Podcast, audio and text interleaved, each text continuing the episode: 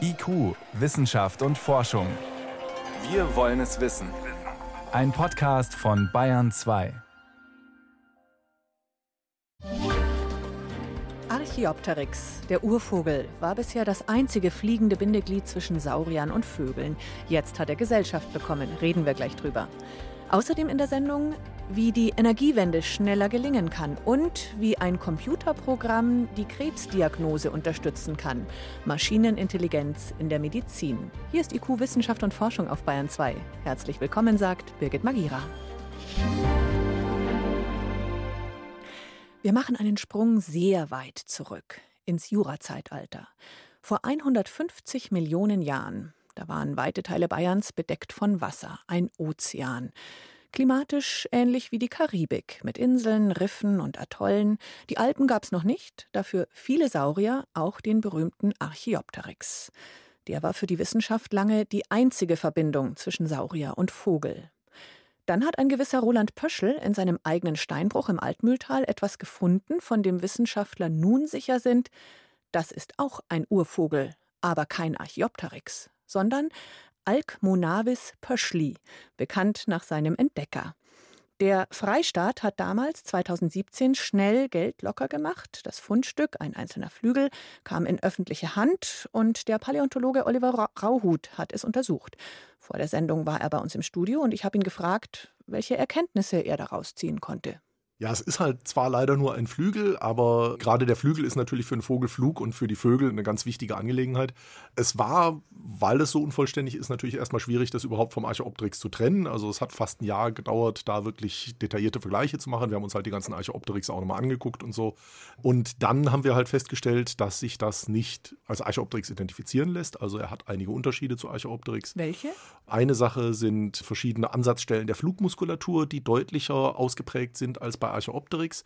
Also gerade der Pectoralis-Muskel, das ist der, der Muskel, der den Flügel runterschlägt, also der den Flugschlag im Prinzip macht, der hat eine besonders große Ansatzstelle am Oberarm. Das ist bei Archaeopteryx nicht der Fall. Und auch eine Sache, der zweite Finger der Hand ist besonders verstärkt. Der zweite Finger ist der bei den heutigen Vögeln, der die ähm, Hauptschwingen trägt, also die Hauptfedern, die den Flügel darstellen. Und auch das ist natürlich dann eine Anpassung wiederum ans bessere Fliegen. Kann man direkt daraus ableiten, dass Alkmonavis deutlich besser fliegen konnte als Archaeopteryx? Also es deutet darauf hin, dass er besser fliegen konnte als Archaeopteryx. Wie viel besser ist natürlich immer die Frage. Also da spielen natürlich dann noch andere Sachen als nur der Flügel eine Rolle. Also wir müssten halt wissen, wie die Ansatzstellen der Flugmuskulatur am restlichen Skelett aussehen und so. Da hoffen wir natürlich, dass dann irgendwann nochmal weitere Funde kommen, die uns das dann erzählen können. Wie sah der aus? Ein einzelner Flügel. Was kann man daraus ableiten, wenn man den jetzt im Buch abbilden will? Wie viel davon wäre dann Fantasie und was können Sie sicher sagen, so war's? Na, wir haben jetzt natürlich inzwischen eine ganze Reihe solcher primitiven Vögel. Also wir haben natürlich Archaeopteryx hier aus Bayern. Aus China gibt es eine ganze Reihe von ähm, solchen primitiven Vögeln noch. Und von daher können wir uns im Prinzip natürlich vorstellen, dass das Tier jetzt nicht großartig aus, anders ausgesehen hat als Archaeopteryx. Also halt einfach so eine Elster- bis Krähen großes Tier, was halt noch wahrscheinlich auch noch einen langen Knochenschwanz hatte und so. Wie das jetzt genau ausgesehen hat, das kann man natürlich erst sagen, wenn wir neue Funde haben. Das heißt in den ganzen Büchern, die Farben und Schnabelformen, das ist reine Fiktion. Also Schnabel ist natürlich bei diesen Tieren, gerade Archaeopteryx hat ja noch einen bezahnten Kiefer, also da ist noch kein Schnabel in der Form vorhanden. Bei den Farben, da gibt es in letzter Zeit ein paar neuere Entwicklungen. Das hängt wiederum zu, äh, damit zusammen mit diesen Funden aus China. Da gibt es Funde, wo man ähm, das Federkleid erhalten hat und am Federkleid noch Farbreste sehen kann. Also von denen wissen wir zum Teil so ein bisschen, wie die ausgesehen haben. Aber das heißt natürlich nicht, dass die alle so ausgesehen haben. Ich meine, wenn wir uns heutige Vögel angucken, die sind ja sehr bunt häufig. Also das heißt, da kann natürlich jedes Tier irgendwie anders ausgesehen haben. Hm. Zurück zu Alkmonavis Pöschli. Was kann uns der jetzt beibringen, was die Evolution des Fliegens angeht? Was sagt der Neues aus über Thesen, wie es passiert sein könnte, wie sich entwickelt haben könnte? Also zum Fliegen gibt es im Prinzip zwei große Theorien, die normalerweise so dargestellt werden, als würden die sich ähm, völlig gegenüberstehen. Das ist einmal, dass es halt von einem Gleitflieger kam, der irgendwie von den, von den Bäumen runtergeglitten ist. Und die andere Möglichkeit wäre halt, dass es direkt als Flatterflieger angefangen hat. Also richtig Hühner halt genau heute? so Mhm. praktisch sich in die Luft erhoben hat. Da gab es gerade letztes Jahr eine interessante Studie zum Archaeopteryx, wo also ähm, anhand der, des Querschnitts der, der Armknochen äh, gesagt wurde, dass das eventuell halt genau wie so ein Huhn oder sowas, so ein, so ein, so ein aufgeregter Flatterer war. Also Vom kurze, Boden weg, so größere Genau, Hopser. also so kurze Burst-Flatter-Geschichten. und ähm, sagen wir mal, dass gerade halt natürlich jetzt bei dem Alcmonavis diese Muskulatur, die halt gerade für den Flatterflug wichtig ist, schon deutlicher ausgeprägt ist. Das würde wahrscheinlich dann doch unterstützen, dass das halt wirklich ein Flatterflug auch war, was diese Tiere gemacht haben. Also nicht Und- von oben runter. Genau, dass damit eventuell halt natürlich der Flatterflug auch schon ähm, früh entstanden ist. Also ich sehe das nicht unbedingt als, als direkten Widerspruch, ob es Flatterflug oder Gleitflug ist, weil ich meine, die meisten heutigen Vögel können natürlich auch beides und warum sollen die damals das nicht auch gekonnt haben? Ist nicht unbedingt ein Widerspruch. Ein einzelner Flügel ist toll, aber mehr wäre natürlich schöner. Sucht Herr Pöschel hoffentlich intensiv weiter in seinem Steinbruch. Ja, also gerade da in diesem Steinbruch am Schaudiberg, da wird äh, weiter gegraben und ähm, das ist natürlich eine Sache, wo wir also Hoffnungen haben, dass da auch noch mehr gefunden wird. Diese Grabungen in, in diesen Schichten, die sind etwas jünger als die Schichten, aus denen die meisten Archaeopteryxe kommen.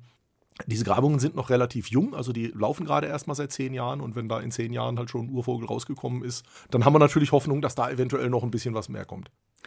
Archaeopteryx, der berühmte Urvogel, hat einen, ich will nicht sagen Konkurrenten, aber vielleicht einen Kumpel dazu bekommen. Einen weiteren Urvogel, von dem ein Fundstück jetzt untersucht wurde, Alcmonavis pöschli.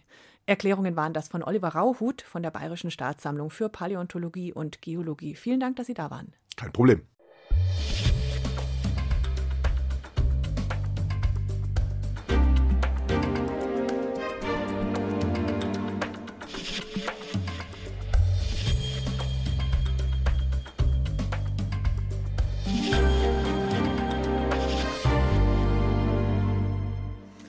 Niemand bekommt gern vom Arzt die Dia- Diagnose, Sie sind krank. Aber wenn es doch mal so ist, gibt es die Regel, holen Sie sich eine Zweitmeinung, also noch einen anderen Arzt, der draufschaut und seine Meinung abgibt, nur um wirklich sicher zu gehen.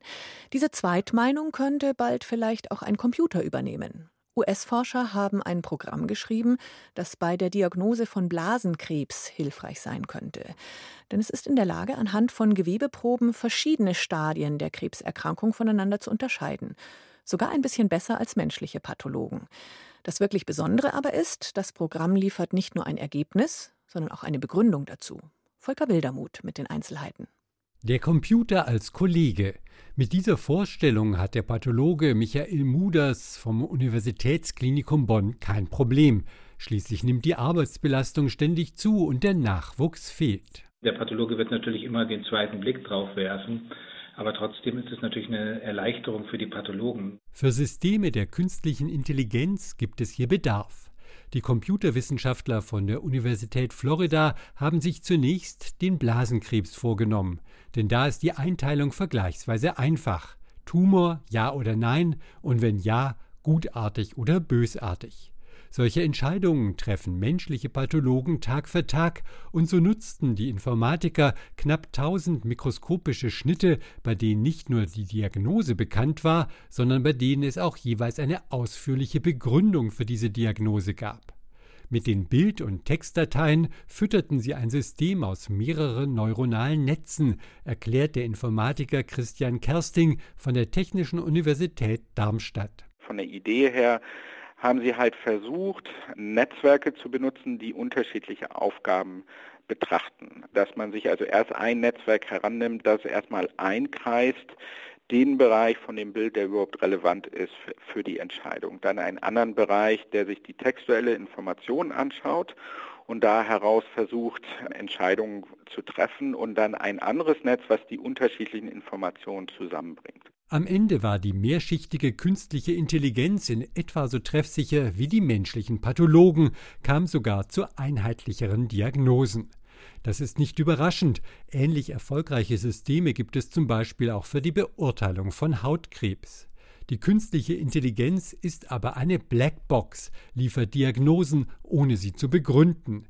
Die Ärzte müssen ihr im Grunde blind vertrauen, und das ist ein Problem, ebenso bei KI-Systemen, die die Kreditwürdigkeit bewerten oder die Rückfallwahrscheinlichkeit von Straftätern berechnen. Oft können nicht einmal die Schöpfer der Systeme selbst im Detail nachvollziehen, wie die zu ihren Schlüssen gekommen sind. Doch das beginnt gerade sich zu ändern, meint Informatiker Christian Kersting. Also an sich arbeiten sehr viele Gruppen weltweit als auch in Deutschland daran, sozusagen diese Blackbox zu öffnen und ein bisschen Licht ins Dunkel zu bringen. Konkret kreist die KI aus Florida auf dem mikroskopischen Bild die entscheidenden Regionen ein und beschreibt in einem kurzen Text, warum es sie für auffällig hält. Das rechnet man jetzt von der Entscheidung immer weiter zurück. Man geht also rückwärts durch dieses Netzwerk durch und wenn man ganz am Anfang angekommen ist, wo man das Bild reingegeben hat, dann sieht man plötzlich, ob ein gewisses Neuron, was so einen dieser Pixel im Bild darstellt, wenn das dann besonders aktiv ist, dann war das daran beteiligt, dass dort Krebs zu sehen ist. Parallel rechnet auch das Textsystem zurück und sucht in der Datenbasis der Pathologenbefunde nach passenden Beschreibungen für diesen Bildausschnitt. So eine Erklärung würde den menschlichen Pathologen enorm helfen, die ja in Zukunft solche Computerdiagnosen in jedem Fall noch bestätigen müssten, so Michael Muders. Das ist auch von der legalen Seite ein sehr, sehr wichtiger Punkt, dass erstens einmal der Pathologe weiß, was hat das System gesehen, dass nicht nur einfach eine Diagnose ausgespuckt wird, sondern die Diagnose auch begründet wird. Und das wäre dann auch ganz entscheidend, wenn es dann wirklich mal zu rechtlichen Streitigkeiten kommt, zu Fehldiagnosen kommt, dass man sich das auch nochmal anschaut. Bei der Diagnose von Blasenkrebs ist das jetzt möglich und in Zukunft, hofft Christian Kersting, wird sich jede KI erklären können. Da sind wir noch nicht so weit, dass wir eine allgemeine Erklärungsmaschine hätten. Aber der Traum und auch die Motivation und auch die Forschung davon, das kann man schon sehen, dass das schon so die Richtung ist, in die man natürlich gehen möchte. Und ganz viele tolle Leute arbeiten daran. Wobei nicht immer wollen die Nutzer alles verstehen. Als in einem Experiment eine Shopping-Webseite Begründungen für ihre Empfehlungen anbot, wurden die erst gar nicht angeklickt. Ja, trotzdem gut, dass es bei Bedarf nachvollziehbare Erklärungen gibt. Maschinenintelligenz als Arztkollegin. Ein Beitrag war das von Volker Wildermuth. 17 nach 6, Sie hören Bayern 2.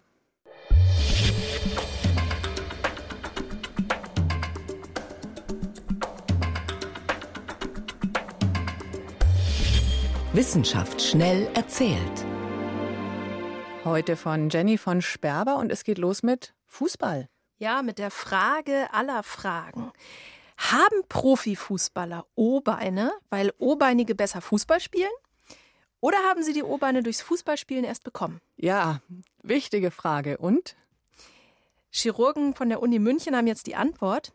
Intensives Fußballtraining kann offenbar tatsächlich zu O-Beinen führen, bei Jugendlichen. Wie das? Hauptgrund ist wohl, dass bei Jugendlichen die Wachstumsfugen in den Knochen noch aktiv und offen sind. Bei Mädchen bis sie ungefähr 14 sind und bei Jungs sogar bis 16. Mhm.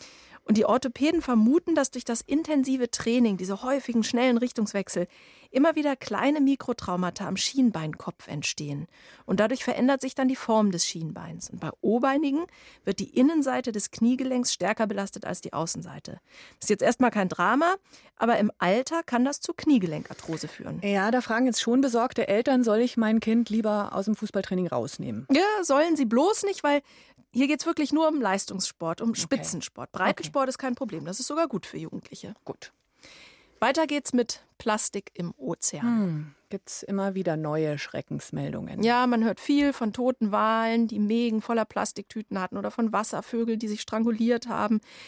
Jetzt haben australische Forscher herausgefunden, dass noch ein Lebewesen extrem unter dem ganzen Plastik leidet. Und zwar ein total wichtiges Prochlorococcus. Ähm, Kenne ich jetzt noch nicht.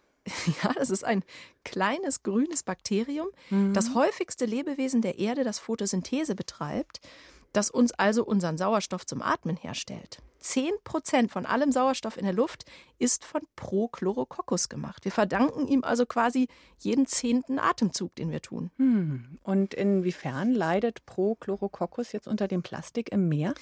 Das haben Forscher im Labor getestet. Die wollten wissen, wie dieses Bakterium auf Chemikalien reagiert, die aus Plastiktüten oft austreten. Ja, und die Folgen waren traurig. Das Bakterium ist schlechter gewachsen und hat weniger Sauerstoff hergestellt. Und sogar im Erbgut gab es Veränderungen. Es kommt alles zu uns zurück. Zum Schluss geht's nach Skandinavien zu einer steinzeitlichen Fundstelle von menschlichen Knochen. Da haben sie nämlich jetzt das bisher älteste menschliche Erbgut in ganz Skandinavien untersucht. Allerdings nicht in den Knochen. Die DNA hatten sie aus Kaugummi. Steinzeit-Kaugummi? Ja, die haben vor damals, vor 10.000 Jahren haben die auf Birkenrindenpech rumgekaut oder haben das als Klebemasse okay. benutzt für Werkzeuge. Und aus solchen Kaugummis, aus drei von diesen Kaugummis, haben mhm. sie jetzt DNA isoliert. Und da gab es neue Erkenntnisse über die Steinzeitmenschen aus dieser Kaugummi-DNA? Ja, da, das hat gezeigt, dass diese Jäger und Fischer wohl nahe verwandt waren mit anderen Gruppen in Schweden und mit Menschen aus Westeuropa. Mhm. Das war überraschend, weil bisher hatte man vor allem die Werkzeuge an der Fundstelle untersucht und die waren denen aus Osteuropa sehr ähnlich. Mhm. So kann man aus Kaugummis rauslesen, wo die Menschen vor 10.000 Jahren herkamen. Toll. Vielen Dank, Jenny von Sperber, für die Kurzmeldungen aus der Wissenschaft.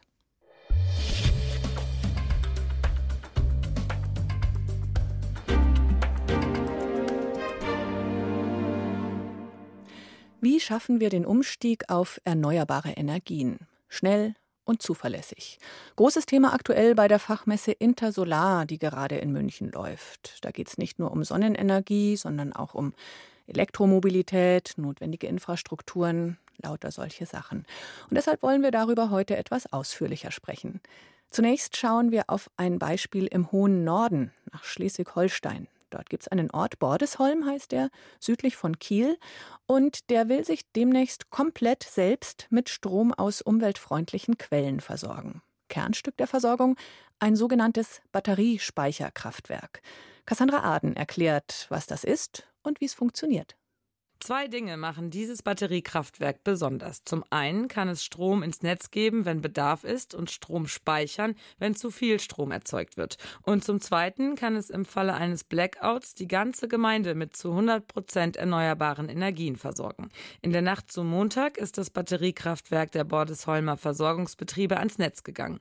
Und laut Frank Günther, Chef der Versorgungsbetriebe, springt das Batteriekraftwerk sofort an, sollte die Stromversorgung zusammenbrechen. Inselnetzbetrieb nennt er das. Und wenn wir in den Inselnetzbetrieb gehen, dann, das werden wir Anfang, Anfang August tatsächlich real versuchen. Wir waren beim Ministerium, haben es abgestimmt, die sind einverstanden.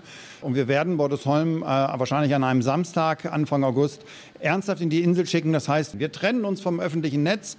Wir werden also den Schalter zum vorgelagerten Netz schmeißen und ganz Bordesholm ernsthaft komplett und real in die Insel schicken. Dann ist es tatsächlich auch echter grüner Strom aus Bordesholm für Bordesholm. Das Batteriekraftwerk wird laut Günther aus über 270 Photovoltaikanlagen in der Umgebung, einer Biogasanlage und aus Blockheizkraftwerken gespeist. Von außen wirkt das turnhallengroße Gebäude ganz unscheinbar, aber innen drin wimmelt es von Kabeln, Trafos und Batterien.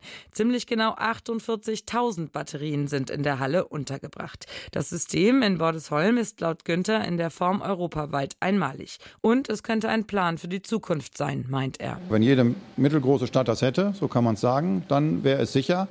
Und äh, wir bräuchten auch dann keine Kohle- und Atomkraftwerke mehr, sondern wir können beweisen, das ist auch nochmal ein ja, Nebeneffekt in Anführungszeichen, dass wir beweisen können, dass man aus 100 Prozent erneuerbarer Energie einen Ort stabil und dauerhaft versorgen kann. Und das Batteriekraftwerk hält die Spannung und das System stabil. Wenn im August der Blackout geprobt wird, dann bemerken die Bordesholmer das nicht einmal, prophezeit Günther. Außer, dass wir das vorher mitteilen, wird man das nicht merken. Es wird nicht mal ein Lichtflackern geben. Das ist meine Prognose. 10 Millionen Euro hat das Batteriekraftwerk gekostet, 1,5 Millionen hatte die EU dazugegeben. Und die Bordesholmer, die haben nun eine unabhängige Stromversorgung und beziehen im Notfall umweltfreundlichen Strom. Klingt gut ein Ort in Norddeutschland, der sich demnächst komplett autark mit grünem Strom versorgen will. Wichtiges Element dabei sogenannte Batteriespeicher. Mein Kollege David Globig beschäftigt sich immer wieder intensiv mit dem Thema erneuerbare Energien. David, wir haben es gerade gehört, diese Batteriespeicher können das Netz stabilisieren, indem sie Strom puffern und gleichzeitig bei einem Blackout dienen die dann als Vorratskammer. Wie funktioniert das genau? Im Stromnetz, da muss die Stromproduktion immer genau dem Verbrauch entsprechen. Und das ist oft gar nicht so einfach. Stellen wir uns vor, Sonntagmittag, überall wird gekocht und der Elektroherd eingeschaltet und dadurch geht der Stromverbrauch ziemlich schlagartig in die Höhe. Batteriespeicher können in diesem Fall nun besonders einfach und schnell den zusätzlichen Strom liefern, der da gebraucht wird, weil nicht erst wie in einem normalen Kraftwerk eine Turbine hochgefahren werden muss zum Beispiel. Ganz abgesehen davon, dass wir die konventionellen Kraftwerke ja ohnehin loswerden wollen. Umgekehrt können Batteriespeicher aber auch Strom aufnehmen, wenn das Angebot zu groß ist, weil etwa gleichzeitig kräftiger Wind weht, es also viel Windstrom gibt und parallel dazu die Sonne auf die Photovoltaikanlagen runterbrät. Gut, also bei zu viel Angebot kann der Speicher puffern, bei, ich sag mal, zu wenig Angebot anscheinend auch. Die Anlage in Bordesholm soll ja in Zukunft bei einem Blackout einspringen, also bei Netzausfall. Wie gut funktioniert das? Das klappt sehr gut, jedenfalls für einen gewissen Zeitraum. Auf einer der Konferenzen jetzt in München wurde gestern ein Beispiel aus Südafrika vorgestellt. Dort kommt es wesentlich häufiger als bei uns zu Stromausfällen.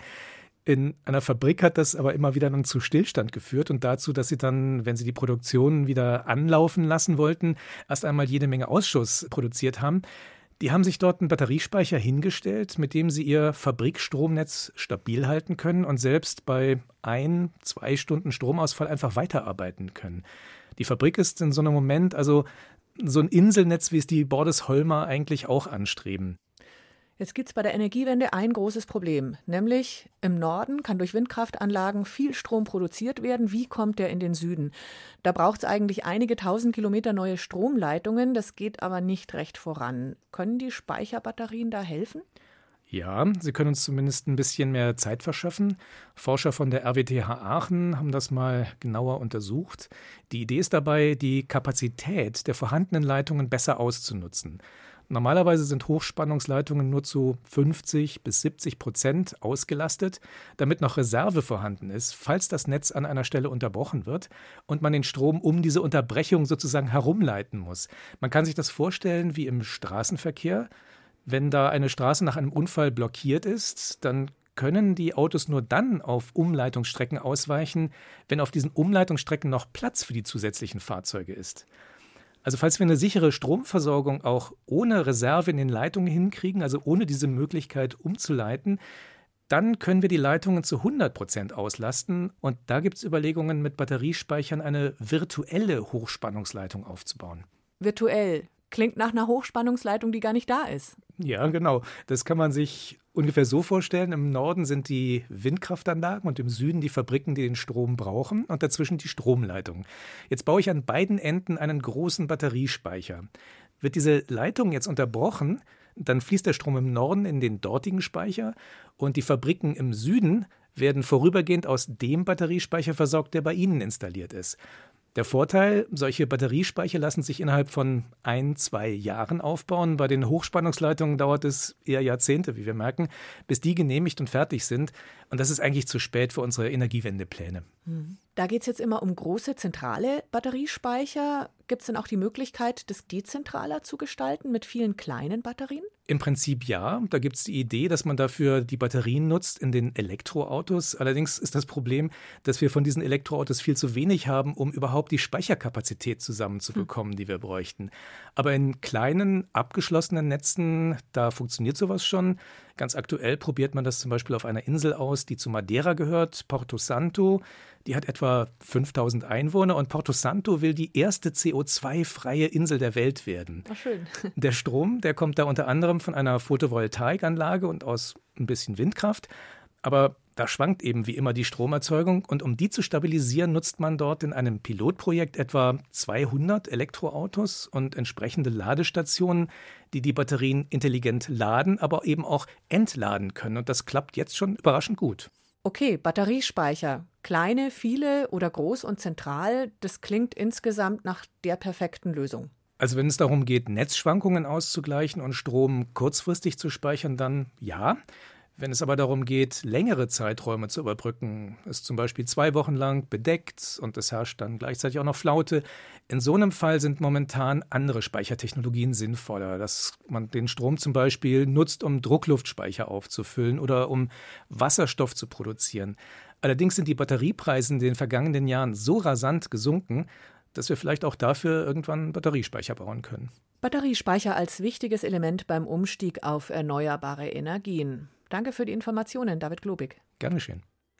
Und schon ist es wieder halb sieben. Ihre Begleitung hier in IQ Wissenschaft und Forschung war Birgit Magira.